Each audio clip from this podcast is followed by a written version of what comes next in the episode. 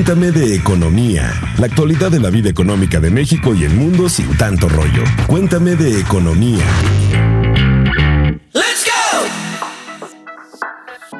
Hola amigos, pues escuchas cómo están, espero que la estén pasando muy bien y tengan todas las energías y toda la actitud para iniciar la semana como se debe, como un verdadero ganador. Yo soy Alejandro Bazán y soy editor de la Mesa de Economía de Expansión MX y hoy les tenemos un tema bastante utilitario, bastante interesante, así que chicos vayan corriendo por esa libreta, por ese lápiz, prendan la grabadora porque el tema que traemos hoy tiene mucho que ver con el consumo inteligente y sobre todo con el manejo de las tarjetas de crédito. Pero antes para comenzar y entrar un poco de lleno, quiero presentarle a mi compañera Luz Elena Marcos, que ahora está conmigo en este podgrama. ¿Cómo está Luz? Es un gusto estar con ustedes y así es, vamos a hablar de cómo hacer compras inteligentes. Yo sé que ustedes han escuchado nuestros episodios y ya tienen un poquito de experiencia en el manejo de sus finanzas personales. Pero esta vez yo les voy a traer unos datos que me parecen de lo más interesantes, sobre todo en estos tiempos de pandemia. Alejandro, ¿tú cuánto has usado tu tarjeta de crédito o débito en esta contingencia? Está totalmente guardada, Luz Elena. Incluso para hacer este programa, queremos decirle que pues Pepe y Jiménez están a punto de gastarse su aguinaldo y le dijimos espérense. ¿Por qué? Porque deben de escuchar primero este escucha. Pero cuéntame de economía, les tenemos siempre a los expertos y a las voces autorizadas sobre el tema. Este programa nos acompaña Cristina Maldonado, quien es responsable de alianzas estratégicas y crecimiento de OpenPay para América Latina. Cris, ¿cómo estás? Bien, muchas gracias, Alex. Pues así es, chicos. Así que antes de sacar esa tarjeta de crédito, como dice Luz Elena, antes de sacar la, cartera, como la hace Pepe Ávila o Jimens, eh, pues empecemos a preguntar.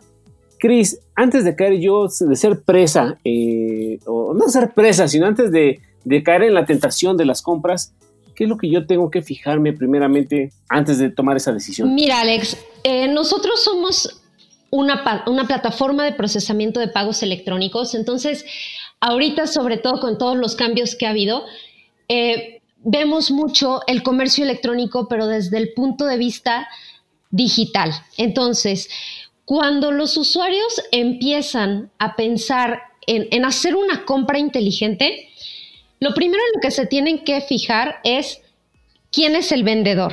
Entonces, bueno, antes de eso, vamos a empezar por evaluar el producto. El usuario tiene que estar seguro y conocer perfectamente el producto por el que está haciendo una búsqueda.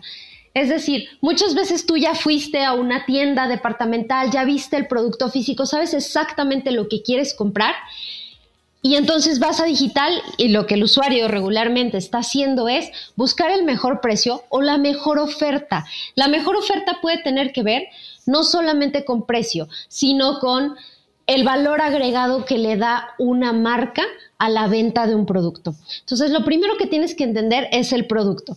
Si tú conoces ese producto, te facilita mucho las cosas.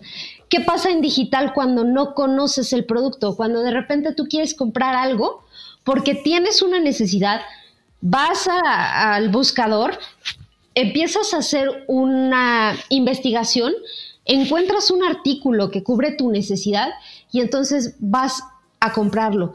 ¿Qué es lo primero que tiene que pasar en este formato donde no conoces el producto? Evaluar muy bien qué es lo que vas a comprar, qué tamaño tiene, qué medidas tiene, qué materiales tiene, entender si realmente es para lo que tú lo necesitas. Y ya que entendiste y estás decidido por un producto, ahora sí viene el segundo paso. Vamos a validar al vendedor. Entonces, ¿Qué le validas a ese vendedor? Reputación, la confianza que te da su sitio, cómo está operando. Tienes que evaluar exactamente que lo que él te ofrece es lo que tú necesitas. Y vamos a poner un ejemplo. ¿Alguien ha comprado eh, lentes en línea? No, y uno de los grandes temores que a mí me da es que o no me quede o no sea lo que yo quiero. Para mí comprar en línea se ha convertido en pues un verdadero reto porque siempre tengo ese temor de que no me llegue en las condiciones que las necesito. Y no es algo que solo te pase a ti. O sea, esto le ha pasado a mucha gente y es más, hace, yo tengo más o menos ocho años en temas de comercio electrónico. Cuando yo inicié, presentábamos la, la plataforma de procesamiento de pagos y siempre las preguntas eran, ¿y si me clonan mi tarjeta? Hoy esa pregunta prácticamente ha desaparecido del mercado porque el usuario se va educando y también los procesos van cambiando. Entonces, en esta parte de qué le tienes que evaluar, justamente la tercera parte, después de evaluar a tu vendedor, tienes que evaluar las condiciones de compra. Todo ese flujo completo es un diseño de un e-commerce. Probablemente el artículo lo pudiste haber comprado en otra tienda un poco más barato, pero sin el valor agregado que esta marca le está dando. Entonces, ahí el tercer punto que se tiene que verificar son las condiciones de los comercios, las garantías, las políticas de devolución, los reembolsos. Con eso te vas dando mucho mejor idea de si la plataforma en la que compras va a cumplir tus expectativas.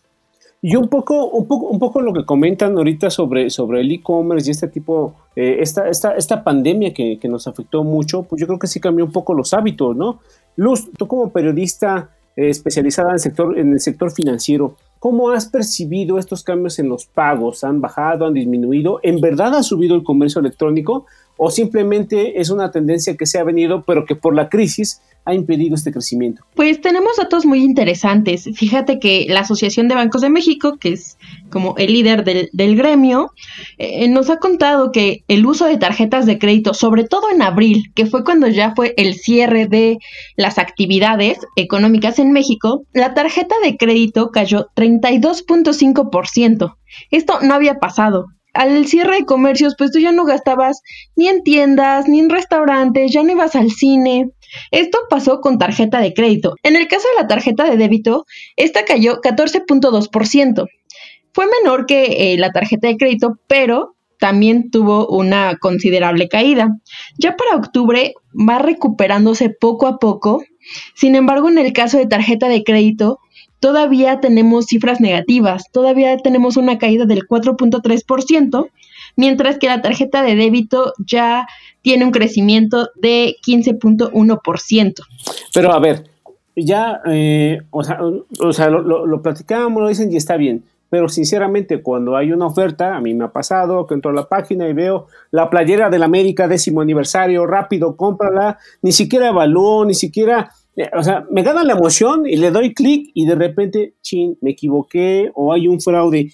Aquí, Cristina, ¿qué, qué, sugerencia le das al, al, poder escucha? Digo, ya sé, este, contenerse de tanta emoción, pero si ya una vez que detectaste que hiciste una mala compra, ¿hacia dónde me dirijo? ¿Qué hago? O sea, ¿cuál, ¿qué sería un consejo útil para nuestros podescuchas que, que están atentos? Fíjate que esta es una muy buena pregunta porque lo primero que hace el usuario es tratar de hacer lo que se conoce como contracargo. El contracargo es cuando tú marcas al banco y dices, oye, yo no hice esta compra, ¿no? Entonces, ¿qué pasa ahí? Al usuario se le hace de repente muy fácil decir, bueno, pues hago un contracargo. El que tú hagas un contracargo te genera una reputación negativa sobre la tarjeta con la que estás comprando.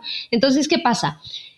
Por ejemplo, tú te metes y justamente el caso que acabas de decir, este, vas, compras tu playera del equipo que tú quieres y no se fijaron que pues, estaba barata, pero era la talla de niños, ¿no? Lo primero que hacen es hablar al banco y desconocer la compra. Eso es el uso que muchos dan y no es lo correcto. Algo que para nosotros es bien importante es dejar que los usuarios entiendan que cuando hablamos de comercio electrónico no estamos hablando de una postura muy común en México donde piensan no sé quién me vende y no sé quién me compra. Eso es bien importante. Cuando se habla de comercio electrónico es exactamente emular el comercio tradicional.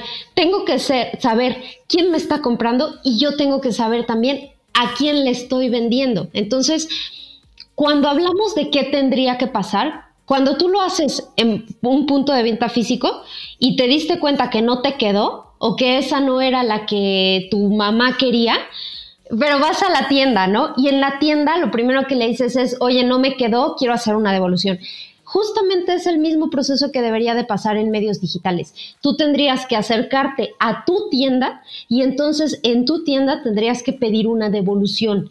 Entra en la plataforma de procesamiento de pagos, entra a, pues un poco a jugar dentro de una reclamación cuando tú dices, oye, pues es que a ver, el proveedor no me está respondiendo, el sitio en el que yo compré ya no existe, cuando hay un caso fuera de lo normal, pero lo normal debería de ser igualito que en el mundo tradicional. Ahorita lo que tú mencionabas, eh, se hace cada vez más habitual el e-commerce entre las personas y, le has perdido el miedo. En materia de fraudes, eh, eh, Luz, ¿en verdad sigue habiendo muchos fraudes en el e-commerce, en muchas quejas? ¿Cómo está esa situación en el sistema financiero? Las cifras más recientes nos dicen que en este 2020 se han recibido 8.6 millones de usuarios de la banca. Una cifra que no es pequeña, pero tenemos que eh, dimensionar qué tipos de reclamos son.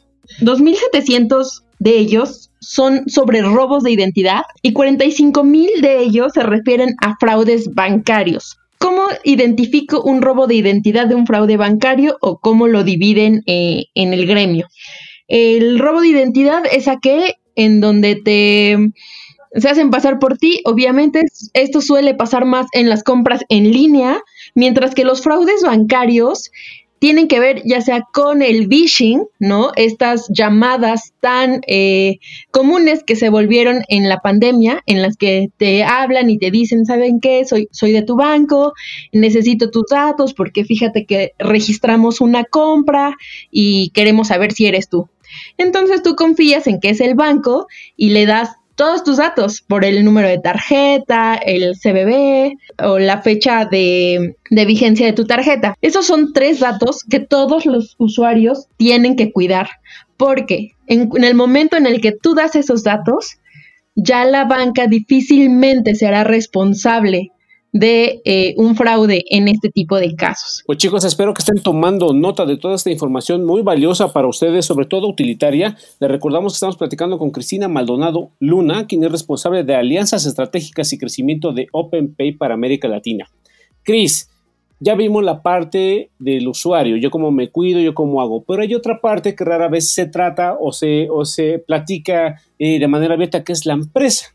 O sea, la empresa de repente queda en medio del fuego cruzado y, yo como usuario culpo a la empresa, pero me imagino que hay procesos en los que la empresa debe de garantizar que las transacciones sean pues, las correctas, que no haya hackeos, como dice esta, esta luz. ¿Cómo es el panorama desde el punto de vista de las empresas en estos procesos de transacciones? Claro, fíjate que de los casos que ahorita eh, platicaba Luz, que tiene que ver con el robo de identidad, nosotros desde la experiencia de, plataforma de procesamiento de pagos nos damos cuenta que muchas veces confunden un robo de identidad con cómo se proyectan en el estado de cuenta las cosas. Por ejemplo, nosotros estamos obligados a, a poner OP, que es relacionado con OpenPay, asterisco, y entonces viene el nombre del comercio. Y tenemos gente que está haciendo contracargos porque cree que le, están haciendo un cargo no reconocido. Alguien me robó la identidad y me están robando y es un cargo no reconocido. Y de repente es como, ok, pero aquí dice OP asterisco Dominos. ¿No compraste una pizza? Ah, sí, compré una pizza. Entonces, también una parte muy importante de este volumen que está platicando Luz tiene que ver con que el usuario no es consciente de y no lleva una, un registro puntual de lo que está pagando. Entonces de repente, ah, yo me metí por aquí a una paginita y entonces compré, pero no te acuerdas ni cómo se llama la página, ni te diste cuenta por qué agregador eh, o procesador pagaste. Y entonces cuando llega el cargo, tú no sabes ni de qué es y lo primero que haces es desconocer. De la experiencia, esa es una. Segunda, que el cargo lo hace la esposa o lo hace algún familiar.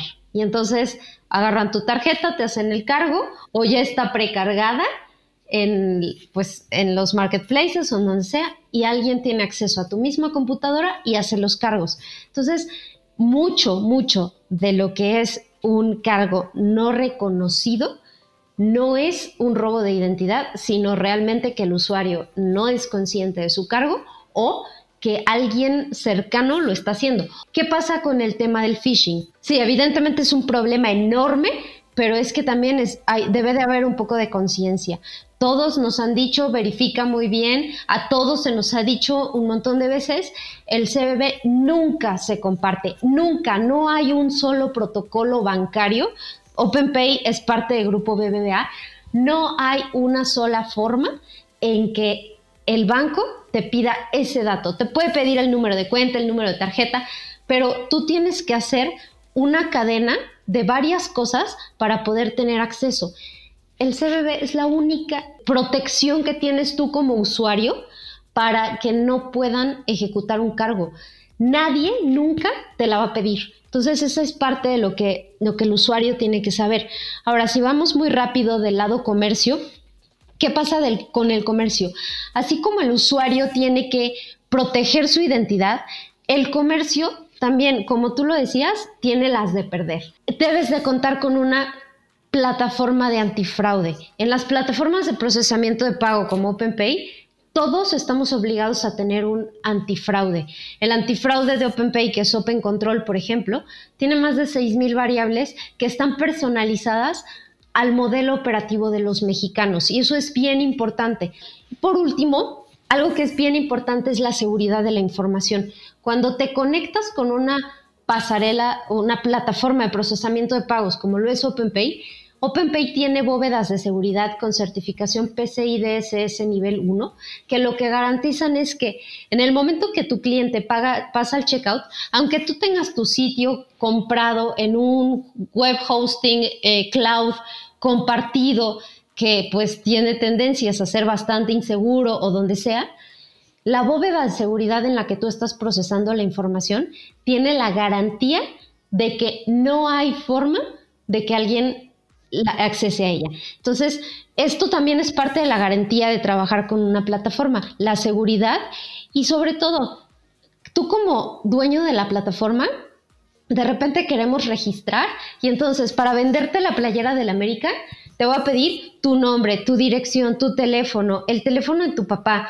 de tu mamá, de tu esposa, en qué trabajas, qué te gusta. A ver, toda esa información cae en ser información sensible. Cuando tú manejas información sensible de los usuarios, tu plataforma tiene que tener protocolos de seguridad muy, muy específicos. Entonces, la recomendación es no meter más información de la que realmente necesitamos. Oye, Cristina, y yo te quería preguntar, ya con miras hacia los siguientes meses, pues ya obviamente años, eh, ¿qué podemos esperar en el futuro? ¿Y cuál es la apuesta de OpenPay para los siguientes meses cuando pues ya veamos un nuevo comportamiento gracias a la pandemia? Fíjate que nosotros esperamos un crecimiento súper importante. De hecho, al comercio electrónico, no quiero que esto suene mal, pero ha sido muy buen año para nosotros, porque nosotros procesamos muchos, muchas verticales, desde Giro Travel, que por ejemplo, eh, durante el, el tiempo de pandemia, el giro travel es que estaba en ceros completamente, nadie podía viajar, el giro de transporte también estaba en ceros, pero hubieron otras verticales que crecieron muchísimo, como el delivery de alimentos, como los supermercados. Entonces, para nosotros, el, tema de los pagos electrónicos es algo que tiene muchísimo futuro. Eh, ahorita que hablabas un poco de qué tanto se ha cortado el uso de las tarjetas, la realidad es que en e-commerce hemos tenido unos crecimientos impresionantes. ¿Por qué? Pues porque justamente sí, aunque la comunidad en general haya dejado de gastar o haya reducido el gasto, el gasto se migró a digital. ¿Y qué es lo que pasó positivo? Se adoptaron formatos y tendencias. Ahora, si esto se va a mantener, no se va a mantener tal cual, eso lo sabemos perfecto. Por ejemplo, ahorita todo el supermercado se está pidiendo a casa. En algún momento los usuarios vamos a poder salir, algunos ya lo estamos haciendo, a comprar al supermercado físicamente, pero ya tienes el, ah, ok, ahora ya no es una restricción de qué va a pasar, ya viviste la experiencia, ya sabes los riesgos, ya sabes que de lo que pides te traen el 80%, o sea, tú ya tienes un conocimiento de lo que puede pasar y eso implica que sí, parte del, del formato va a regresar a ser en medios tradicionales, pero el avance que tuvimos de penetración y de uso, nos aceleró tres años el crecimiento que se esperaba en comercio electrónico. ¿Cuál es la apuesta de OpenPay? OpenPay está apostando por la omnicanalidad. Nosotros queremos ser una conexión, o sea, nuestro objetivo como plataforma de procesamiento de pagos es te conectas a mí y yo te voy a conectar a todos los múltiples formatos de pago que hay en el mercado, porque ahorita estamos tocando mucho el tema de las tarjetas, pero ¿qué pasa con la gente que no está bancarizada? Esa gente también nos importa y también tiene que poder comprar en e-commerce. El 40% del procesamiento total durante todo el tiempo de pandemia se compró en línea y se terminó el pago en efectivo. Entonces, eso es bien importante y sobre todo es una condición del mercado mexicano y latinoamericano que nuestro objetivo es te conectas y te abro todos los métodos de pago para que puedas vender como tu usuario te quiera pagar. Esa es una de las apuestas, complementar la plataforma para ofrecer todo. Y la segunda apuesta muy grande que tiene OpenPay como marca es que estamos penetrando ya no solo el mercado mexicano, sino el mercado latinoamericano. Ya tenemos operación en Colombia, ya tenemos Perú, ya tenemos algo de operación en Chile. Este, estamos también trabajando por abrir Argentina. Entonces, los planes de expansión de la compañía son bastante ambiciosos, justamente para poder subir, eh, bueno, ser parte de esta inclusión económica en Latinoamérica. Bastante interesante lo que nos comentas, Cristina. Sin verdad, en verdad el futuro y la tecnología es, nos están alcanzando. Si hay algún podescucha que tuviera alguna duda en específico o quisiera contactarte para, para ampliar más con el tema, ¿en dónde podríamos encontrarte? En nuestras redes sociales, nuestras redes sociales estamos en Twitter, en LinkedIn y en Facebook. Nos pueden encontrar como openpay.mx y ahí estamos para que si le ponen que quieren contactarse conmigo, les pasan mis datos personales y con todo gusto estamos para atenderlos. Y Luz Elena, si alguien quiere reclamarnos, spamearnos, este, vendernos algo quizá, o criticarnos, o recomendarnos temas, ¿en dónde te pueden encontrar? A mí me encuentran en mi cuenta de Twitter que es arroba luzelenasinache y no se olviden de leer todas nuestras notas en expansión.mx diagonal economía. Pues así es chicos, como todo lo bueno llega a su fin, este podcast os ha terminado, podéis ir en paz, así que tienen mucha información valiosa. Vayan, compártanla y si alguien quieren, estiman, desean, admiran, este, no duden en compartir este podcast porque seguramente se los va a agradecer. Así que Pepe y Jiménez, guarden esa cartera, ya saben cómo hacer consumo inteligente. Muchísimas gracias a Cristina Maldonado, quien es responsable de alianzas estratégicas y crecimiento de OpenPay para América Latina. Muchas gracias, Luz. Y bueno, chicos, pues cuídense mucho, pórtense bien, cuiden su dinero, tomen agua simple, hagan ejercicio, sean solidarios. Nos escuchamos a la próxima. Bye bye. Cuéntame de economía, la actualidad de la vida económica de México y el mundo sin tanto rollo. Cuéntame de economía.